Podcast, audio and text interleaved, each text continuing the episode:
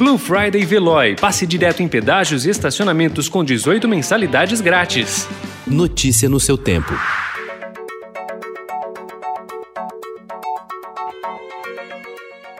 Olá, seja bem-vindo. Hoje é quarta-feira, 11 de novembro de 2020. Eu sou Gustavo Toledo, ao meu lado, Alessandra Romano. E estes são os principais destaques do jornal Estado de São Paulo.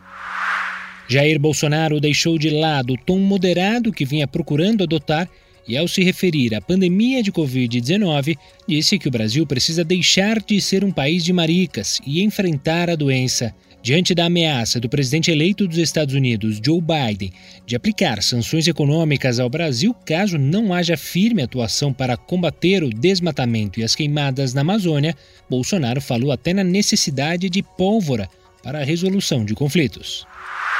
Presidente celebra a vacina suspensa e Supremo Tribunal Federal quer explicação.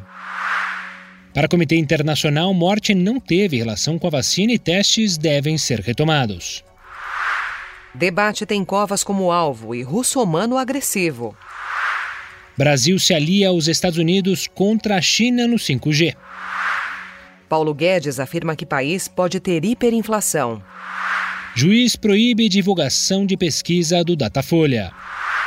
Para olhar a cidade de cima, mirantes como o do Terraço Itália em São Paulo estão abertos. Notícia no seu tempo. Aproveite a Blue Friday Veloy e passe direto em pedágios e estacionamentos com 18 mensalidades grátis. Corre que é por tempo limitado. Garanta o seu adesivo em veloy.com.br barra Blue Friday. Veloy. Piscou, passou.